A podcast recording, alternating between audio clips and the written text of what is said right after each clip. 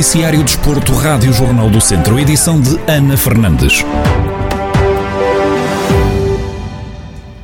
A começar na Primeira Liga de Futebol, depois do último encontro de sábado no estádio do Moreirense, o Tondela volta a jogo na próxima quinta-feira, em casa, frente ao Lanterna Vermelha do campeonato, o Nacional. Um jogo a contar para a jornada 28. Manuel Machado, treinador do conjunto da Madeira, admite que o bom momento que o Tondela vive pode levar a que a equipa beira adote duas posturas diferentes no jogo. É sempre o, o branco e o, e o negro da, da, questão, não é? Eh, uma equipe que neste momento tem praticamente a sua época e até com mais antecedência do que no seu histórico tem vindo a acontecer, tem a época praticamente resolvida no que diz respeito àquilo que é o jogo. Eh, o objetivo do Tondela nesta fase da sua vida na Primeira Liga, não é? que é a manutenção e a permanência nesta Liga Maior. Eh, tem o tal branco e o negro. Por um lado, pode permitir alguma descompressão, não é? E isso beneficiará quem está do lado oposto. Por outro lado, uh, as vitórias alcançadas nos, últimos jogos também uh, acrescentam confiança nos processos e tornam a equipe mais eficaz e mais difícil de ser batida, não é? Uh, por isso podemos olhar para a coisa de um lado para o outro. Declarações de Manuel Machado, treinador do Nacional. Também Rui Cordeiro, comentador desportivo da Rádio Jornal do Centro, fez a antevisão ao duelo da próxima quinta-feira. Comentador antevê um duelo complicado, mas um Tondela moralizado depois da vitória em Moreira de Cónegos. Temos um Tondela eh, extremamente moralizado por esta vitória fora, perante, perante o Moreirense. Um excelente resultado e também uma excelente edição, sobretudo a nível da primeira parte. Foi um Tondela muito, muito intenso, aproveitar claramente os erros do adversário, que permitiu marcar três golos de uma assentada e, e quase resolver o jogo na primeira parte. E agora, nesta nova jornada, um, eh, com o Nacional, eh, será certamente um jogo, um jogo complicado, eh, porque o Nacional está a vir de, de pontos, é?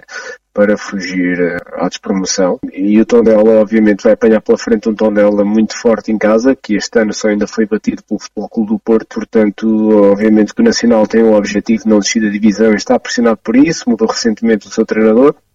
Rui Cordeiro fala ainda do pouco tempo entre as jornadas do Tondela. O Tondela vai ter aqui mais naturalmente mais posse de bola, que tem que estar organizado de outra forma quando tem a bola para, para estar equilibrado no momento em que a perda não, não ser surpreendido. E portanto o, o fator de, de, só ter aqui dois jogos, dois jogos, perdão, dois dias, um para descanso e outro para treinar aqui alguns princípios sem acumular muita carga, eh, porque isto vai ser muito através mais de imagens, de vídeos, e depois em campo fazer uma outra coisa sem grande intensidade, porque os jogadores precisam de estar, frescos, não é? São, eh, são poucos dias para a nova competição.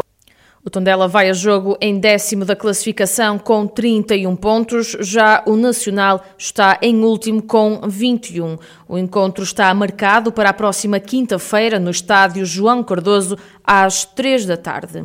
O presidente da Autoridade para a Prevenção e Combate à Violência no Desporto em Portugal, Rodrigo Cavaleiro, que reside em Viseu, cidade onde está a sede desta entidade pública, foi eleito vice-presidente do Comitê do Conselho da Europa para a Segurança nos Espetáculos Desportivos.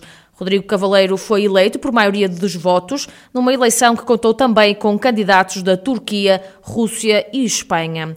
Em entrevista à Rádio Jornal do Centro, o agora vice-presidente do comitê assume que vê esta nomeação como um voto de confiança. Eu vejo esta escolha como um sinal de confiança por parte dos demais colegas dos países representantes neste, neste mesmo comitê. Claro que é uma eleição feita entre os, os representantes de, de, cerca de 20 países que compõem a Convenção de, ou que já ratificaram a Convenção de, de Saint-Denis e vejo isto também como um sinal de confiança pelo trabalho que temos desenvolvido, não só a nível nacional, mas também já de, de alguns anos de representação neste tipo de, de grupos internacionais, seja a nível do, do Conselho da Europa, seja a nível da União Europeia que é um trabalho já que leva, apesar de, de, de não ser de, tão, tão notório para o público, mas é um trabalho que leva já mais de uma década. Rodrigo Cavaleiro sublinha que o Comitê tem uma estratégia aprovada que passa por implementar e renovar boas práticas. O comitê tem uma estratégia aprovada, cabe à sua direção e, e recordo que este, este, comitê tem também um presidente que é um colega da Roménia, que dirige os trabalhos e, portanto, o meu principal papel aqui é coadjuvá-lo e também, e também desempenhar algumas outras funções mais específicas que me forem atribuídas,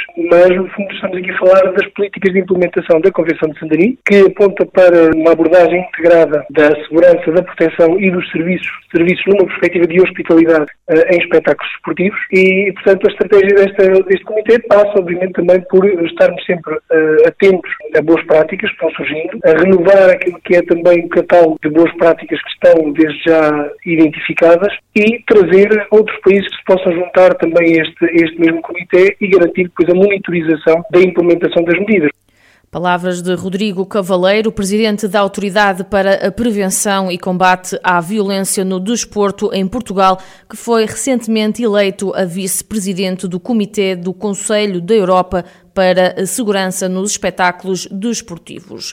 A fechar, no centro desportivo desta semana, o destaque foi para a vitória do Viseu 2001, frente ao Módicos, que permitiu ao conjunto viziense assegurar um lugar no play-off de campeão um feito inédito para a equipa.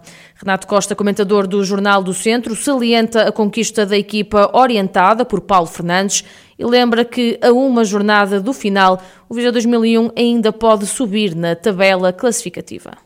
Foi uma época incrível, todo o esforço que a estrutura fez, que o clube disponibilizou, o plantel, a equipa técnica, todos estão de parabéns e acho que é efetivamente uma, um, um, marco histórico, não só para o Viseu, mas também para o Distrito. E falta uma jornada e ainda não acabou por aqui. Eles saíram do oitavo lugar, passaram para o sétimo lugar e podem perfeitamente subir para o sexto lugar se vencerem em casa ao Dinamo Sajonense. E, e porque o, o Braga joga com o Benfica na última jornada. Portanto, aquilo que perspectiva é que possivelmente o Braga tenha um jogo extremamente difícil e se o Viseu 2001 obviamente encarar este jogo, com certeza vai encarar com toda a seriedade, independentemente de ter já conquistado uh, a presença no playoff, eu acho que o sexto lugar é que pode ter mesmo a cereja no topo do bolo e pode permitir sonhar ainda mais dentro deste contexto de playoff.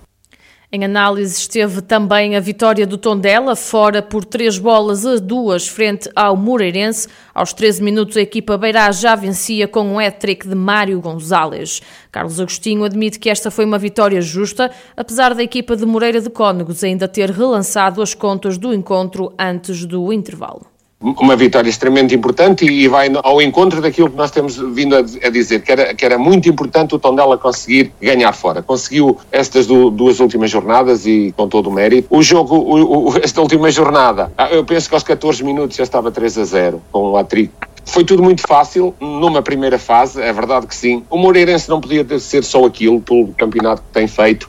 O Tondela conseguiu resistir, naturalmente com dificuldades em determinados momentos, é verdade que sim, mas o futebol é isto e não vamos retirar o mérito só porque teve a ganhar 3 a 0 e deixou chegar ao 3 a 2 e podia ter. Não, não, não. É, é uma vitória, uma vitória, no meu ponto de vista, justa e é uma vitória que dá uh, para uh, um passo de gigante em, em, em direção à manutenção e era isto que estava a faltar ao Tondela, era as vitórias fora. O Centro Desportivo desta semana está já disponível em vídeo no Facebook do Jornal do Centro e em jornaldocentro.pt, onde também vai ficar disponível em podcast. Podem ainda ouvir às sete e meia da tarde aqui na Rádio Jornal do Centro em 98.9 FM.